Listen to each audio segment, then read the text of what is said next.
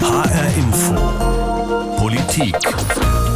Bremsklotz Deutschland? Oder ist der Westen endlich einig bei Waffen für die Ukraine? Wer liefert wie viele Waffen an die Ukraine? T-72-Panzer, Marder, Puma, Leo, Gepard. Sträubt sich Deutschland immer noch, der Ukraine im Kampf gegen den russischen Angriffskrieg beizustehen? Hat es sich überhaupt gesträubt? Stimmt es, dass alle anderen im Westen viel mehr tun als Deutschland?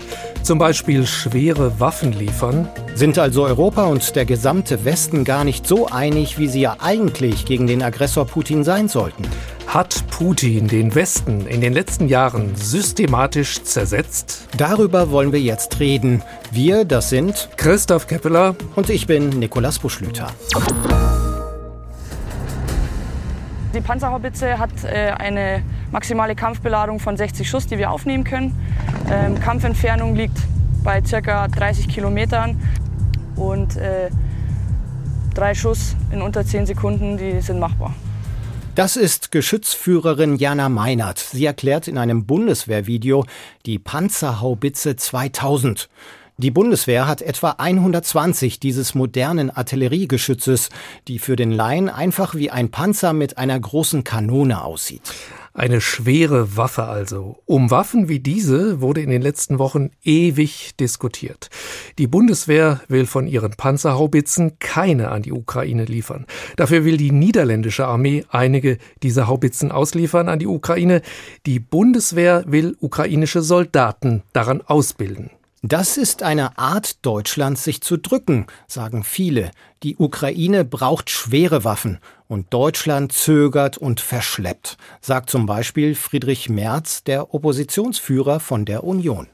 Das ist nicht Besonnenheit, wie Sie es in den Ampelfraktionen versuchen, in den letzten Tagen zu erklären. Das ist Zögern, das ist Zaudern und das ist Ängstlichkeit.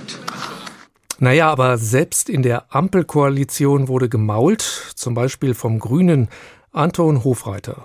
Das Problem für Deutschland ist, dass wir bei den Sanktionen bremsen, bei den Waffenlieferungen bremsen und damit die Gefahr droht, dass der Krieg sich immer länger hinzieht.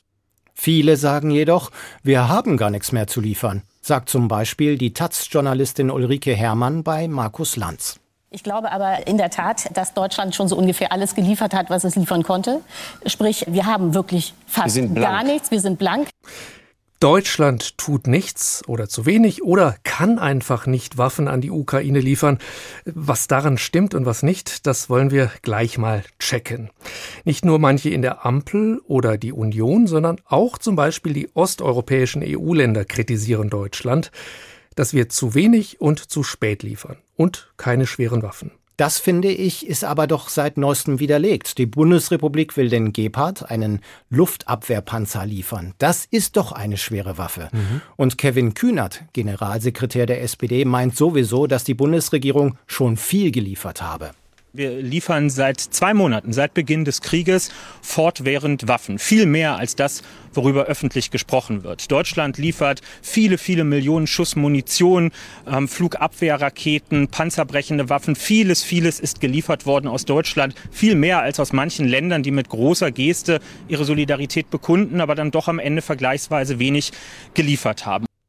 Oh, oh, da klingt aber einer richtig angefasst. Ja, kann man so sagen. Vor allem die SPD wurde da ja massiv kritisiert. Zu Putin-freundlich. Kanzler Scholz befürchtet einen Atomkrieg und so weiter. Von Putins Freund Gerhard Schröder gar nicht zu reden. Also Deutschland hat da auch einiges getan, sagt der SPD-Generalsekretär. Aber warum kommt das dem Kanzler zum Beispiel nicht über die Lippen? Ja, frage ich mich auch. Seine grüne Außenministerin Annalena Baerbock kriegt das ja auch irgendwie erklärt. Und deswegen haben wir uns entschieden am Anfang, als wir hier im Bundestag deutlich gemacht haben, ja, auch wir liefern Waffen, dass wir nicht darüber groß sprechen. Man kann nun rückwirkend sagen, war das sinnvoll, war das nicht sinnvoll. Es war damals unsere Entscheidung in der Verantwortung dafür, dass diejenigen, die diese Waffen dann transportieren, nicht angegriffen werden oder dass die Waffen überhaupt ihr Ziel erreichen können. Also das ist für mich auch klar, äh, sehr verständlich. Man darf Putin doch nicht verraten, was genau wann geliefert wird. Äh, und deshalb wissen wir auch von den anderen Ländern ja nicht genau, was die geliefert haben. Ja, aber Polen und Tschechien sollen schon Dutzende Panzer geliefert haben. T-72, also alte sowjetische Kampfpanzer, das sind schwere Waffen. Mhm. Aber solche schwere Waffen wie gepanzerte Fahrzeuge zum Beispiel, Artillerie, Kampfflugzeuge, Kriegsschiffe, U-Boote, die hat bisher sonst niemand geliefert. Moment, äh, die Amerikaner, die haben schon Raketenwerfer geliefert und gepanzerte Truppentransporter. Andere Länder dagegen, das stimmt, äh, da sind schwere Waffen zwar angekündigt worden, aber losgeschickt wurden sie offenbar noch nicht. Mhm, okay, andere Länder haben schon größere Mengen an Waffen in die Ukraine geliefert, vielleicht auch schneller als Deutschland, zum Beispiel die USA. Auf der anderen Seite liefern wir ja demnächst den Gepard Luftabwehrpanzer. Deutschland ist also doch kein Zauderer mehr? Hm, ob das wirklich so ist, das wollen wir den Militärexperten Dr. Georg Löffelmann fragen. Er ist Assistant Professor an der University of Warwick in England, wo er War Studies und US Foreign Policy unterrichtet, also Kriegsstudien und US-Außenpolitik. Herr Dr. Löffelmann, wie sehen Sie das? Tut Deutschland zu wenig? Um ein bisschen mit Churchill zu sprechen, Deutschland tut das Richtige, nachdem es erst alle anderen Optionen ausgeschöpft äh, hat. Das deutsche Handeln ist in meinen Augen ein zögerliches Handeln. Es gibt da, was die Waffenlieferung an die Ukraine angeht, ein Muster. Die westlichen Führungsnationen hier sind die Vereinigten Staaten und Großbritannien. Die gehen erstmal voran. Das war zum Beispiel so bei der Lieferung von Panzerabwehrwaffen, also der Javelin, der Enlaw. Die haben die Briten und die Amerikaner an die Ukraine schon im großen Stil geliefert vor Kriegsausbruch. Und es ist wahrscheinlich nur diesen Waffen zu verdanken, dass die Ukrainer den, die äh, russische Offensive vor Kiew wirklich zurückschlagen konnten und erst Danach kommt Deutschland, Olaf Scholz äh, kündigt die Zeitenwende an im Bundestag, die dann auch damit einhergeht, dass wir zum Beispiel dann Stinger, also äh, schultergestützte Flugabwehrraketen und Panzerfaust 3 aus den Bundeswehrbeständen schicken. Und Ähnlich entwickelt sich jetzt die Debatte auch wieder hier. Die Amerikaner, die Briten kündigen an, dass sie zum Beispiel schwere Artillerie, 155 mm Haubitzen, Flugabwehrsysteme in die Ukraine schicken. Die Tschechen äh, senden vor zum Beispiel T-72 Panzer noch aus sowjetischer Produktion. Und Deutschland hat eine politische Haltung, die sehr zurückhaltend ist, die da erstmal abwehrt und da gerennen wir dann immer mehr ins Hintertreffen, auch international. Es baut sich dann auch innenpolitisch Druck aus und diese roten Linien werden dann sozusagen peu à peu einkassiert. Wir haben das mhm. jetzt schön gesehen.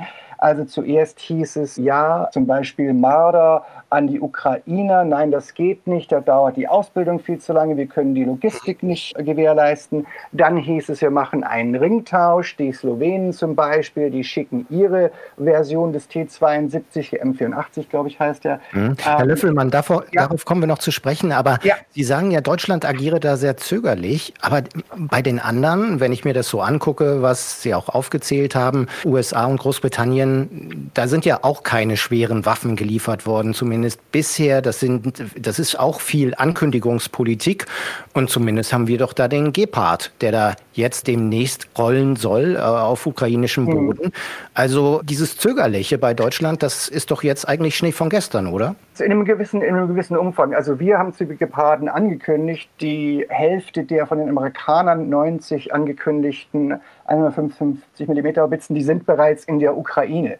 Bei uns wird es wohl so sein, dass die Geparden erst innerhalb von ein paar Monaten in der Ukraine stehen. Das liegt zum einen daran, dass die erstmal von äh, Rheinmetall, wo diese Geräte ja aus der Bundeswehr ausgemustert sozusagen geparkt sind, erstmal wieder instand gesetzt werden müssen. Und dann ist der Gepard auch ein ziemlich komplexes System. Das ist im Grunde genommen ein digitalisierter Computer, ein komplexes Radarsystem, das auf dem Chassis von dem Leopard 1 Panzer draufsetzt. Also da setzen sie sich nicht eben mal so rein und fahren mit dem Ding los. Da müssen sie schon auch noch die Besatzungen ausbilden.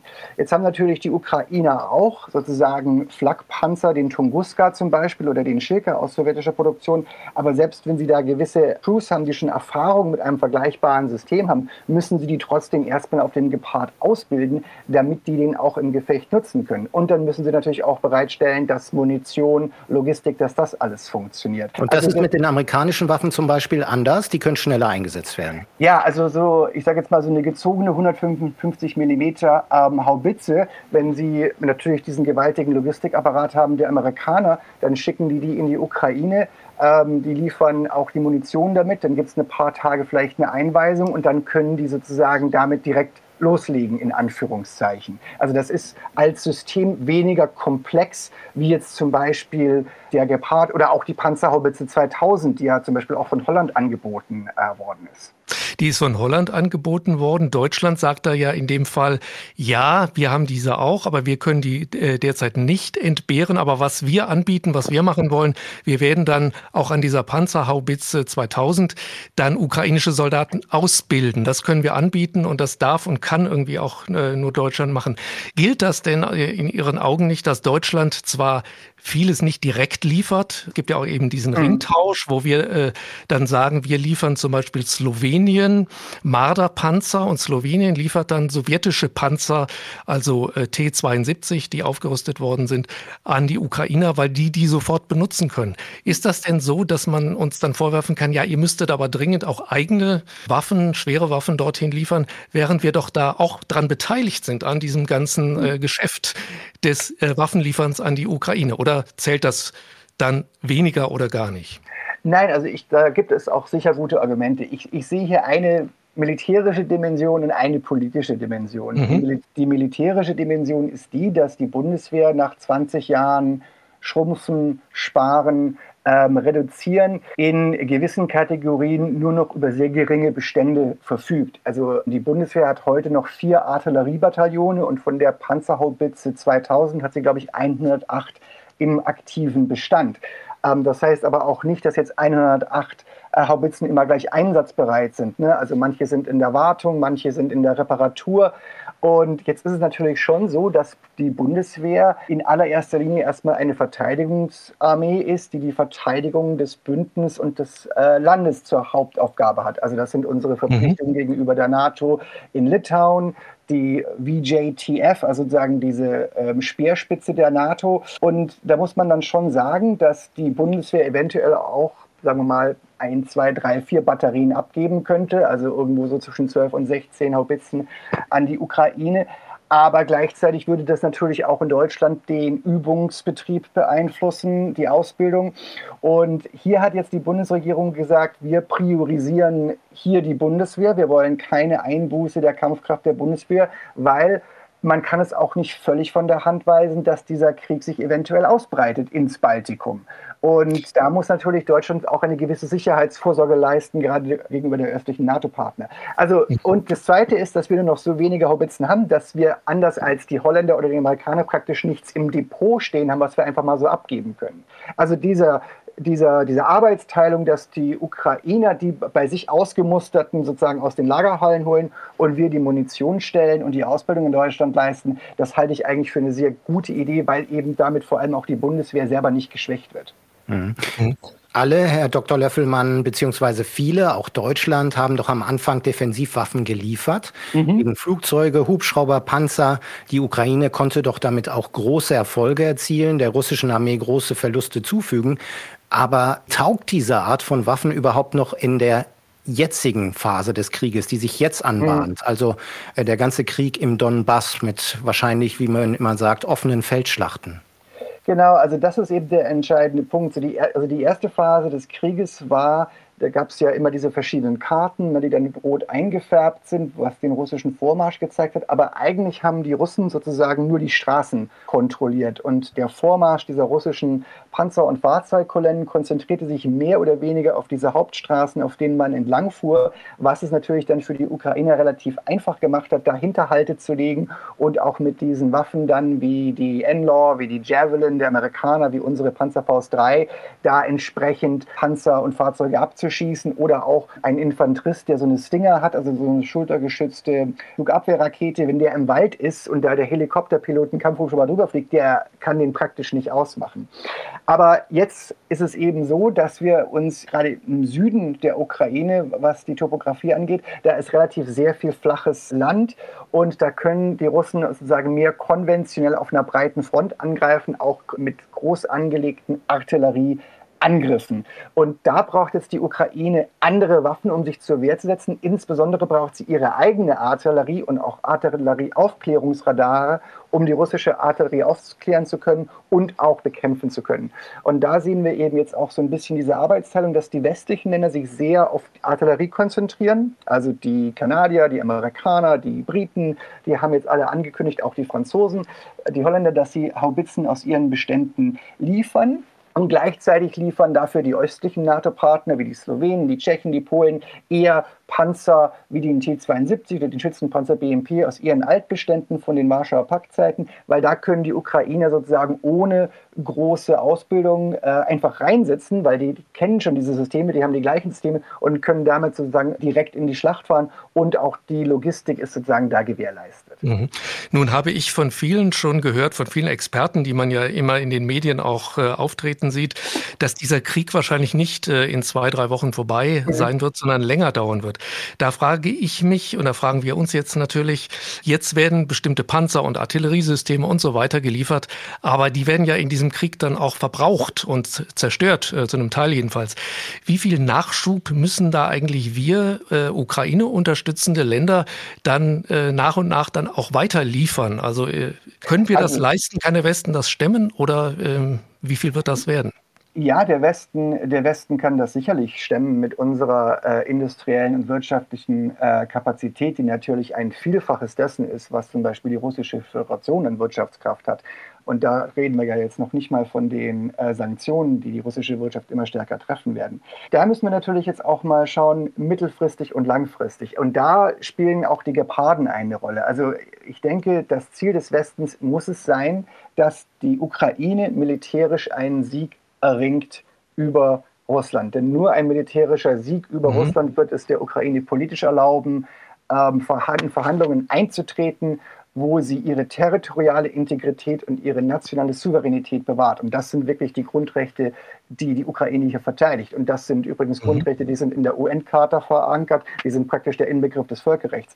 Wenn hier in Deutschland immer sozusagen getan wird, als auch Verhandlungslösungen wären die Alternative, wenn sie mit der Pistole an der Schläfe verhandeln, ist das keine Diplomatie. Also insofern, nur ein militärischer Sieg kann diese politischen Voraussetzungen schaffen. Und da muss eigentlich das mittelfristige Ziel sein, dass wir die Ukraine mehr und mehr auf westliche Systeme umstellen, wie zum Beispiel dann auch der Schützenpanzer Marder, wie zum Beispiel dann auch Leopard-Kampfpanzer, die auch, das muss man sagen, technisch besser sind als die sowjetischen Systeme, weil die waren ganz anders ausgelegt. Also die russischen Panzer waren eher sozusagen Massenware. Da wurde eher sozusagen auf Quantität gesetzt, dass man den Gegner mit Masse überwältigt. Die westlichen Systeme sind eher darauf ausgerichtet, äh, so lange wie möglich im Gefecht zu überleben. Und könnte die Ukraine mit diesen Systemen dann auch den Krieg gewinnen? Ich meine, Krieg gewinnen heißt ja nicht, dass Zelensky sozusagen eine Panzerparade abhält am, am Roten Platz. Für die Ukraine heißt im Grunde genommen ein Sieg, die russischen Verluste so weit nach oben zu treiben, dass Putin und die politische Führung irgendwann sehen, dass äh, sozusagen, was sie sich da an Gewinnen versprochen haben, es im Grunde genommen diesen Einsatz nicht mehr wert ist. Und an, wenn dieser Punkt erreicht ist, dann werden Verhandlungen, dann werden Verhandlungen einsetzen. Das muss das Ziel des Westens sein, dass man im Grunde genommen die russischen Angriffskräfte erschöpft in der Ukraine. Letzte Frage, Herr Dr. Löffelmann. In Rammstein, jetzt kürzlich, waren sich ja alle westlichen Staaten einig. Unter amerikanischer Führung kann man sagen, wir sprechen uns immer eng ab. Wir, wir, wir, die Einigkeit des Westens wurde beschworen im Krieg äh, für die Ukraine gegen, die, gegen Russland. Wird denn diese Zusammenarbeit weiter klappen oder wird es immer wieder solchen Streit geben, wie jetzt zum Beispiel in den letzten Wochen über die Rolle Deutschlands. Vielleicht dann bei anderen oder dann auch wieder an Deutschland? Nein, also ich glaube, diese internationale Koalition, die sich sozusagen unter Führung der Amerikaner organisiert hat, die wird an der Seite der Ukraine stehen. Und das ist in der Tat nicht nur eine Sache von Wochen, sondern von äh, Monaten. Wenn nicht auch Jahren, wenn wir auch zum Beispiel an wirtschaftliche Hilfen denken, an Hilfen zum Wiederaufbau. Was jetzt die Situation und diese Kritik und die Rolle Deutschlands angeht, haben wir im Grunde genommen mit dieser Grundsatzentscheidung, Geparden zu liefern, alles an Gegenargumenten abgeräumt. Wenn es heißt, Ausbildung ist zu komplex, der Gepard ist ziemlich das komplexeste Fahrzeug, das es im Arsenal der Bundeswehr gab. Da dauerte die, glaub, die Ausbildung, glaube ich, fünf Monate. Wenn es heißt, sozusagen militärische Eskalation und die Gefahr eines Atomkrieges, diese Gefahr der militärischen Eskalation besteht immer. Das heißt also, wenn wir äh, damit Geparden eskalieren, eskalieren wir genauso, wenn wir Leoparden schicken oder Marder schicken. Die, der letzte halt, die letzte Haltelinie wäre, wir schicken nur Verteidigungswaffen, aber auch ein Gepard kann im Erdkampf zum Beispiel äh, leicht gepanzerte Ziele, Lkw oder feindliche Infanterie bekämpfen. Und ein Land, das sein Selbstverteidigungsrecht wahrnimmt, wie die Ukraine, die führt ja keinen Angriffs- und Eroberungsfeldzug, die führt ja einen äh, Kampf um ihre staatliche Existenz und ihr Überleben. Da sind im Grunde genommen alle Waffen Verteidigungswaffen. Also ich sehe da bei uns ehrlich gesagt politisch ist der letzte Damm gebrochen mit dieser Gepard-Entscheidung und ich denke, dass wir was die Zukunft auch geht, auch über Kampf- und Schützenpanzer aus Deutschland für die Ukraine werden nochmal reden müssen. Und ich denke, dass diese Waffen auch kommen sollten und kommen müssen. Also zusammengefasst, Deutschland, sagt Georg Löffelmann, ist kein Bremsklotz mehr.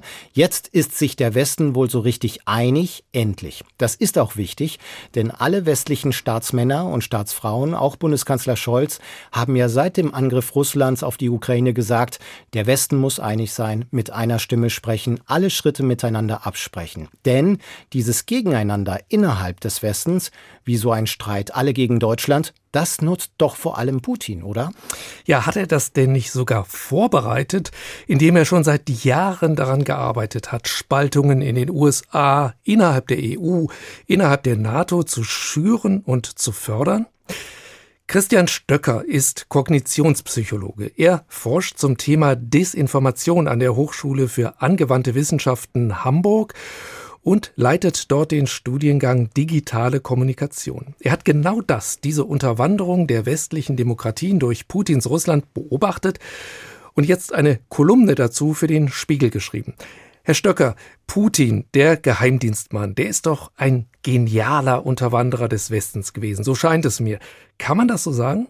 Auf jeden Fall war Putin und waren seine äh, äh KGB, Ex-KGB-Leute, mit denen er sich umgeben hat und äh, der, die, die russischen Geheimdienste intensiv dabei und ich würde sagen auch leider ziemlich erfolgreich dabei, an ganz vielen Stellen westliche Gesellschaften mit sehr, sehr langem Atem zu unterwandern. Manche Fälle sind ganz klar dokumentiert, also direkte Spenden an extreme Parteien beispielsweise oder Kredite etc., irgendwelche Unterstützung äh, entsprechende Koordinationstreffen, also gerade so äh, rechte Parteien in Europa haben sich immer wieder mit äh, Leuten, die ganz klar Abgesandte des Kremls sind, getroffen, aber dann auch noch in den dunkleren Ecken des Internets, äh, alles was mit digitaler Desinformation, mit Bots, mit Propaganda, mit Leuten, die sich als jemand anders ausgeben, zu tun hat und so weiter. All das hat Russland mit sehr hoher Wahrscheinlichkeit seit vielen, vielen Jahren betrieben.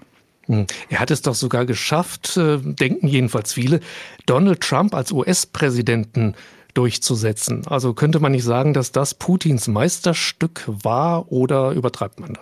Ja, also die, die Frage, ob der, die russischen Einflussoperationen, die es absolut sicher und zweifelsfrei in diesem Fall gab, äh, jetzt das entscheidende Zünglein an der Waage waren bei dieser Wahl, die ja wirklich für die USA relativ ne, mit unter 200.000 Stimmen insgesamt Unterschied äh, ausgegangen ist, das wird nie sich ganz klären lassen. Ja, ob das jetzt wirklich der Kausalzusammenhang ist, Trump hätte nicht gewonnen, wenn Putin ihm nicht geholfen hätte, das wird sich vermutlich historisch niemals glasklar nachweisen lassen. Was, was aber völlig glasklar nachgewiesen ist, ist, dass Russland sowohl mit, die, mit dem Leak der E-Mails von John Podesta, also Hillary Clintons Wahlkampfmanager, über die Plattform Wikileaks, als auch mit äh, Anzeigen bei Facebook und verschiedenen anderen Operationen, als auch äh, als Demonstranten getarnten äh, Agenten in den USA und so weiter, äh, versucht hat, diesen Wahlkampf zu beeinflussen. Und zwar im Sinne Trumps. Das ist, glaube ich, relativ zweifelsfrei klar. Und es ist auch ziemlich klar, dass Trump Putins Wunschkandidat war, was unter anderem damit zu tun haben dürfte, dass Trump schon seit den frühen 90ern oder sogar späten 80ern mit diversen äußerst zwielichtigen reichen Menschen in Russland sehr seltsame Immobiliengeschäfte gemacht hat und äh, man da sozusagen eine ich sage mal, ein, eine gemeinsame Geschichte äh, hatte, auf die man zurückgreifen konnte, was äh, Einflussnahme angeht. Herr Stöcker, auch wenn vieles außerhalb der, der USA vielleicht nicht so klar ist. Mhm. Klar erscheint ja schon, dass er einfach viele führende Politiker in sein, einfach in seinen Bann zieht. Mhm. Ist das Bewunderung? Äh, ist das Geld, das er verteilt vielleicht? Oder glauben Sie, hat er vielleicht auch manchmal etwas gegen bestimmte Politiker in der Hand?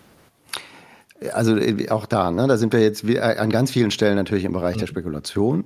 Es gibt Dinge, die ganz klar nachgewiesen sind. Also äh, die Partei von Marine Le Pen, als die fast pleite war vor ein paar Jahren, hat einen Kredit über äh, mehr als neun Millionen Euro bekommen von einer russisch-tschechischen Bank in Prag, die wiederum, wo es wiederum eine klare Verbindung gibt zu einem von Putins Lieblings-KGB, Ex-KGB-Oligarchen.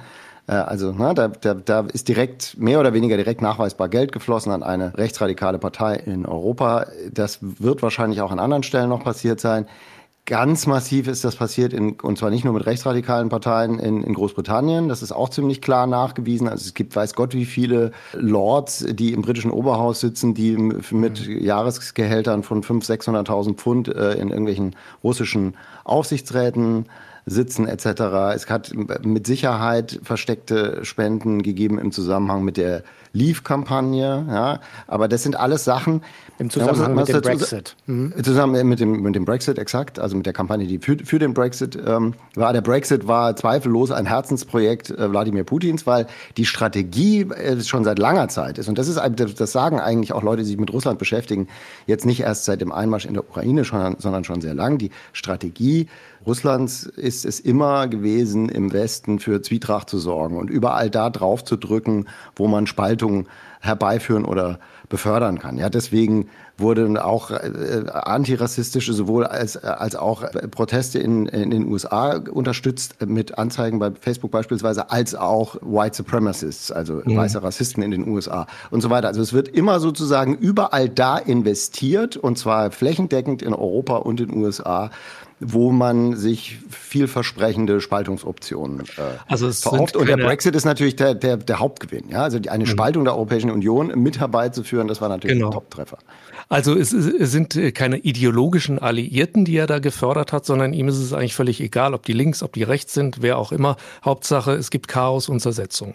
Ja, ich würde sagen, es ist ein bisschen beides. Also äh, es gibt schon, ich glaube, innerhalb dieses, äh, dieses inneren Kreises um Putin da gibt es ein paar Leute, die sind wirklich, und ich weiß, es ist so ein bisschen schwer zu beurteilen, ob er selber da wirklich dazugehört oder nicht, oder ob er einfach ein völlig, völlig eiskalter Opportunist ist. Aber es gibt da schon Leute, die so eine Vorstellung davon haben, wie die Welt zu sein hat, und die ist nicht kompatibel mit, sagen wir mal, LGBTQ-Rechten, die ist nicht kompatibel mit einer völligen Emanzipation von Frauen, ja, der hat rassistische Unterströmungen etc. etc. Ja, also da gibt es schon es ist eine starke reaktionäre Grundhaltung, die in diesem inneren Kreis um Putin herrscht, die auch jetzt ja wieder religiös unterfüttert ist. Ja, die orthodoxe Kirche steht da jetzt ja wieder im Zentrum und das Narrativ war immer auch gegenüber den rechten Parteien in Europa. Wir erzeugen jetzt sozusagen wieder ein Europa, das nach den alten Werten lebt und so. Und ich glaube, da ist wahrscheinlich auch ein bisschen Überzeugung dabei, aber gleichzeitig hat man eben auch mit Syriza in Griechenland und anderen linken Parteien in Europa auch gekungelt, wenn sich das angeboten hat. Also ein bisschen Ideologie ist auch dabei, aber wenn es drauf ankommt, geht es vor allem um Spaltung. Oder mit einem ehemaligen äh, deutschen Bundeskanzler, der ihn einen lupenreinen äh, Demokraten hm genannt hat. Äh, hat denn Putin mit seiner Zersetzungspolitik Deutschland auch so zögerlich gemacht? Man sagt ja, dass er auch großen Einfluss auf die SPD hatte, auf Frank-Walter Steinmeier. Äh, das wurde jedenfalls debattiert in der letzten Zeit, so dass jetzt den Westen bei der Unterstützung der Ukraine im Krieg gegen Russland schwächt oder irgendwie hemmt? Also äh, da, da, an all dem ist sicher was dran, ja, aber das ganz viel davon hat natürlich auch wirklich einfach mit Öl und Gas zu tun. Und äh, mit der Tatsache, dass das für die deutsche Wirtschaft sehr bequem und praktisch war, vergleichsweise billige Energie äh, aus Russland zu bekommen in sehr großen Mengen. Und da muss man sagen, ist es, ich finde, es im Moment ist die Debatte so ein bisschen unfair, weil es so aussieht, als ob das nur die Deutschen waren und alle anderen sind eigentlich unschuldig. Fakt ist, im Jahr 2005, 2006 sind irgendwie Rosneft und Gazprom an die Londoner Börse äh, gegangen und die Londoner City hat gefeiert und da wurde eine Menge Geld verdient von sehr vielen Leuten in Russland und natürlich auch in, in Großbritannien und an den Börsen weltweit. Und in Großbritannien wurde auch sehr viel Geld von russischer Seite investiert in Beziehungen in die Politik und so weiter hinein. Also das ist, glaube ich, kein Phänomen, das sich auf Deutschland beschränkt und ist auch kein Phänomen, das sich auf die Politik beschränkt, sondern Putin hat mit sehr viel Geld und sehr viel Gas und Öl einfach sich an ganz vielen Stellen sehr interessant und nahezu unentbehrlich gemacht. Und das fällt jetzt in Deutschland besonders auf, weil bei uns diese Abhängigkeit von Öl und Gas besonders groß ist, aber das betrifft nicht nur dieses Land. Nicht nur Deutschland hat sich also blenden lassen von Putin, sagt Christian Stöcker. Putin hat jahrelang versucht, den Westen so zu manipulieren, dass es ihm in den Kram passte. Er hat bestimmte Personen in den USA und Europa quasi abhängig von sich gemacht. Marine Le Pen in Frankreich zum Beispiel. Gerhard Schröder irgendwie auch. Auch viele in der SPD haben Putin irgendwie vertraut. Putin hat Parteien, die ihm freundlich gesinnt waren, gefördert. Die AfD, die FPÖ in Österreich, die Lega in Italien und so weiter. Und ganze Länder hat Putin durch billige Energielieferungen abhängig gemacht. Ja, aber dass Deutschland irgendwie ein heimlicher Komplize von Putin ist, dem das Schicksal der Ukraine egal ist, was man so oder ähnlich in den letzten Wochen tatsächlich manchmal gehört hat, ich glaube, das sagt jetzt niemand mehr seriös. Aber Gerade die SPD und vor allem der Kanzler, die sind auch selbst schuld daran, wenn in anderen Ländern Unverständnis herrschte für das, was Deutschland gemacht hat, weil Deutschland unklar kommuniziert hat, verzögert hat, gebremst hat. Mhm. Zumindest scheint der Westen jetzt geeint. Man will ganz eng abgesprochen der Ukraine helfen und auch in Sachen Waffenlieferung ist Deutschland keine Art Paria mehr, sagt der Sicherheitsexperte Georg Löffelmann, mit dem wir gesprochen haben. Das war HR Infopolitik. Bremsklotz Deutschland oder ist der Westen endlich einig bei Waffen für die Ukraine? Diese Sendung finden Sie als Podcast bei Spotify oder in der ARD Audiothek oder bei hrinforadio.de. Dort finden Sie auch die Sendung von unseren Kolleginnen und Kollegen Corinna Tertel und Stefan Büchler zum Thema Kindheit in der Krise, was die Generation Corona jetzt braucht. Ich bin Nikolas Buschlüter. Und ich bin Christoph Keppeler.